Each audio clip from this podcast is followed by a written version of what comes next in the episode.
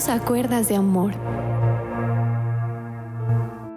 Hola, que Dios los bendiga a todos ustedes.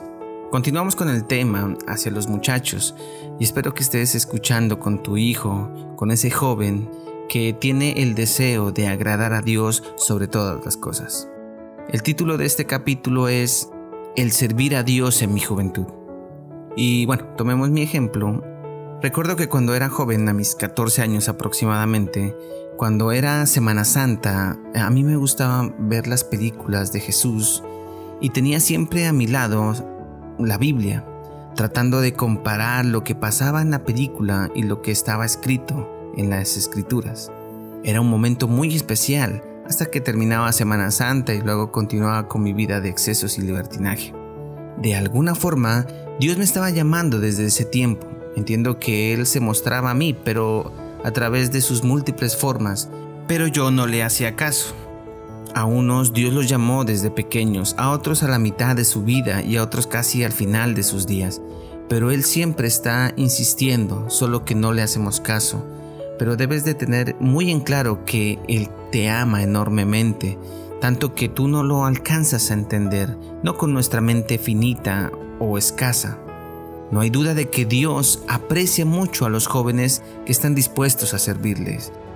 A muchos les cuesta tomar esa decisión, pues líderes empresariales, profesores y a veces hasta los familiares y amigos animan a los jóvenes a poner objetivos materialistas, Siempre ven las cosas por el aspecto superficial.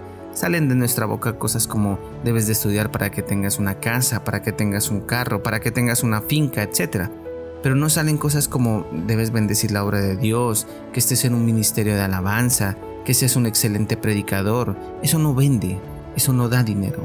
Eso para muchos es muy poco.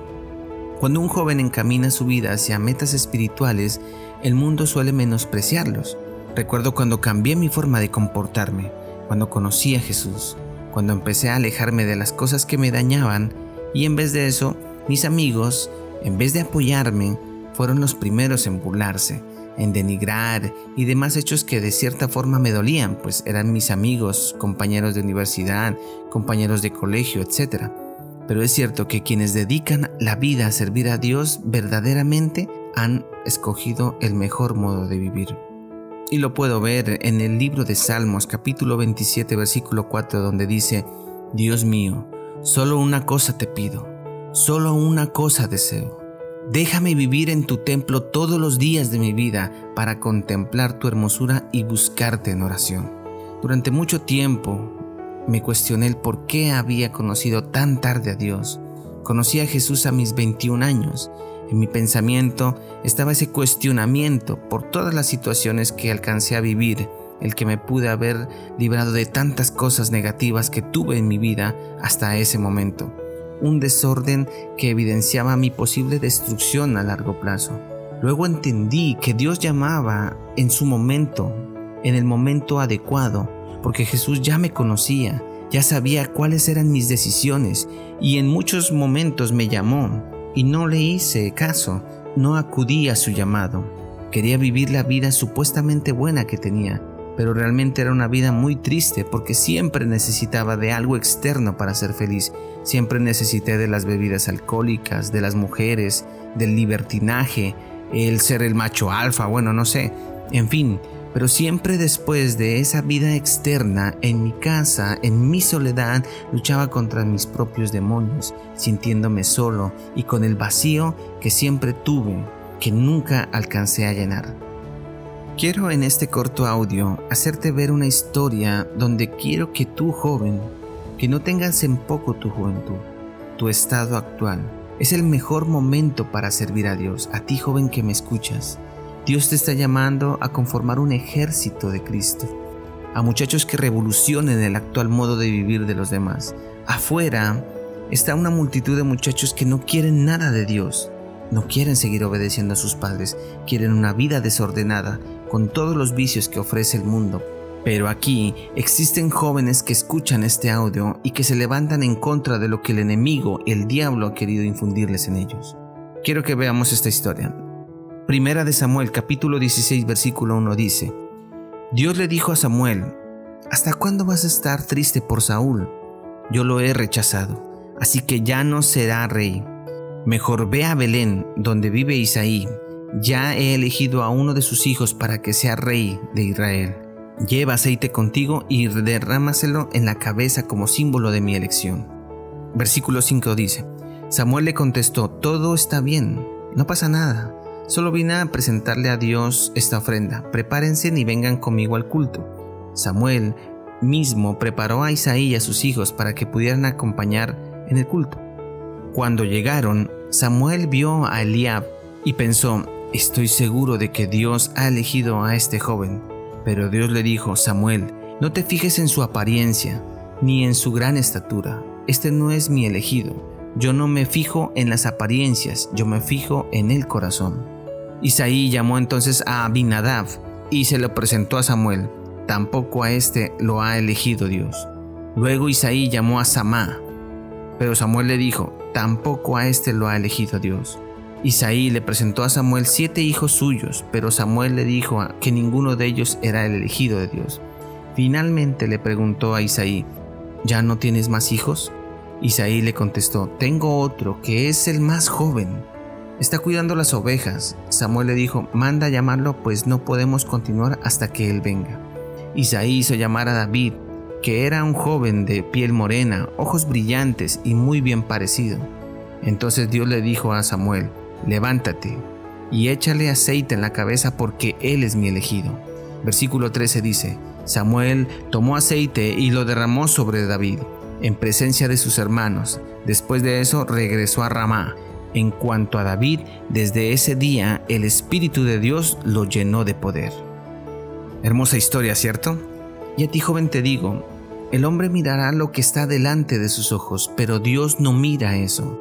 No mira en este caso tu juventud, solo mira un vaso útil, un vaso donde puede depositar su poder y su gloria.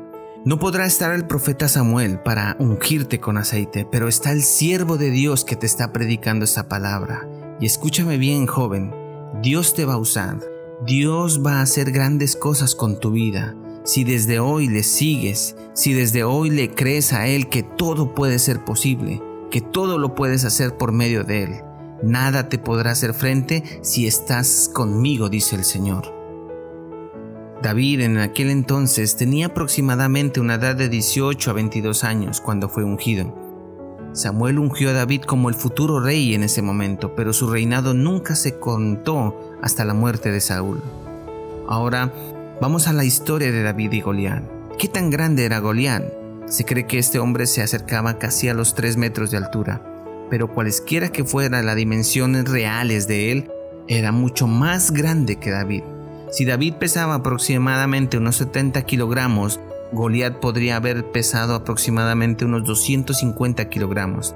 También era increíblemente fuerte, ya que su armadura de malla pesaba 125 libras y la punta de hierro de su lanza pesaba 15 libras. David, a su temprana edad, se presentó delante de Goliat con una piedra en una onda. Cuando Goliat vio a David le dijo, Vaya, con el niño bonito. ¿Vienes a pelear conmigo con un palo como si fuera yo un perro? Primera de Samuel capítulo 17 versículo 43.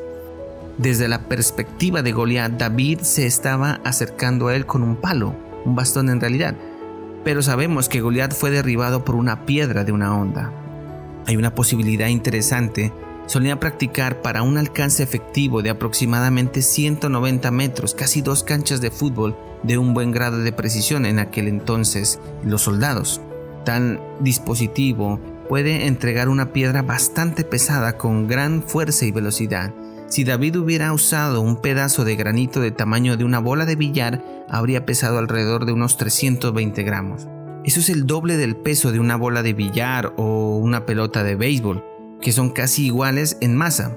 Los jugadores de béisbol usan un casco para protegerse del lanzamiento errado de cualquier otro jugador que puede llegar a una velocidad de 140 km por hora.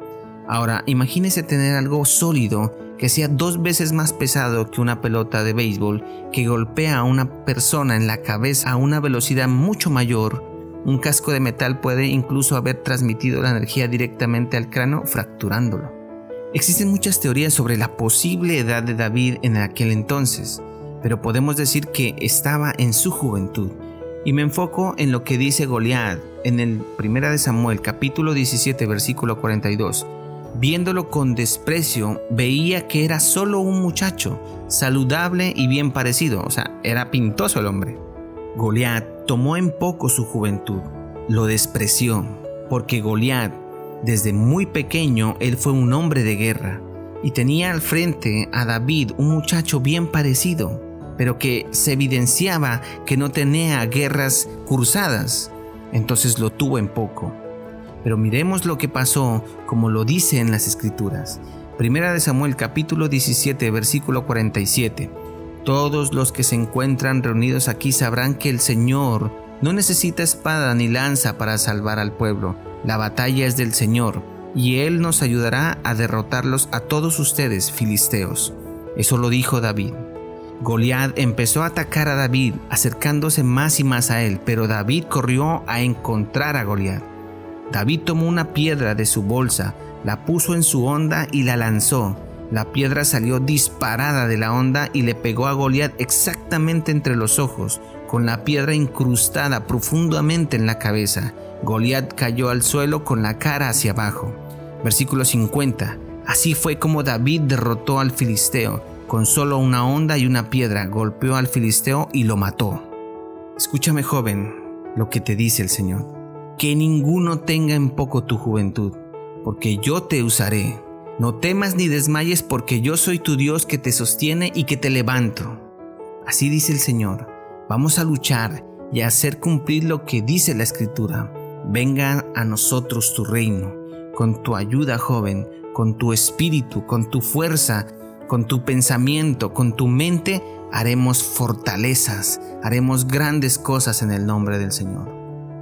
Recuerdo en la iglesia hace algunos años atrás, cuando el ministerio juvenil empezó a fundamentarse en la palabra de Dios, a buscar a Dios en el secreto. Encuentro hoy que esos muchachos que llegaron llenos de problemas, cansados del mundo y de sus deleites y de todo lo que el diablo les había puesto y arrebatado, hoy son pastores, son ministros del Evangelio con dones, con talentos, sirviéndole a Dios de tiempo completo, medio tiempo, sirviéndole a Dios con entereza, con amor, con alegría, sirviéndole a Dios de una forma extraordinaria, con un pueblo que los sigue, porque ellos siguen a Jesús esos muchachos son las columnas de la iglesia y aunque algunos se han ido a otros ministerios, lo importante es que tengan los ojos puestos en Jesús, porque así llevarán a un pueblo al Creador del cielo y de la tierra. Te animo joven a que sigas a Jesús y le sirvas, que Él no te dejará ni te desamparará. Será siempre cabeza y no cola busca una iglesia cristiana. En mi caso, busca a la iglesia cristiana de los Hechos en alguna de las sedes que está aquí en Colombia. Hoy Hechos Chur del Ministerio de las Asambleas de Dios. Si no, escríbenos a nuestro correo o al Facebook y nos comentas cuál es la iglesia en la que tienes puestos los ojos para verificar si tienes una iglesia de sana doctrina. Que el Señor te bendiga, que el Señor te guarde y los espero en el próximo audio.